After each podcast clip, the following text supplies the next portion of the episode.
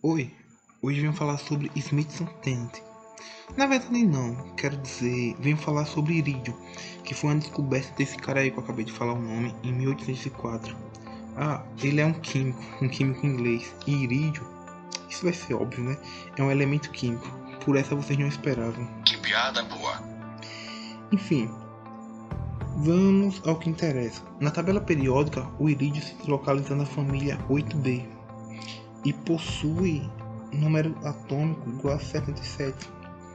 Ele está posicionado entre os metais de transição e a massa atômica dele é 192,21. Ele é duro, porém frágil. É pesado e tem uma cor em branco prateado. Na natureza, ele é encontrado principalmente no estado sólido e associado à platina ou com outros metais do grupo da platina. E onde ele é empregado? Por ser é utilizado principalmente como agente endurecedor em ligas de platina. Também é usado na fabricação de candinhos e outros objetos que requerem altas temperaturas.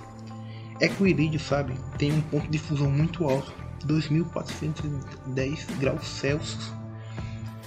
Para finalizar, vou só falar mais umas curiosidades sobre esse elemento químico. Ele tem um ponto de ebulição de 4130 graus Celsius ele também é usado na fabricação de agulhas de injeção e um de seus isótopos, o irídio 193, é usado na medicina como fonte de radiação contra o câncer.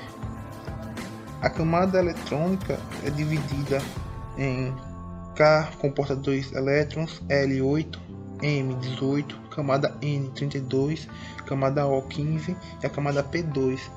Ele também é o metal mais resistente à corrosão, luz de transição, e o segundo mais denso.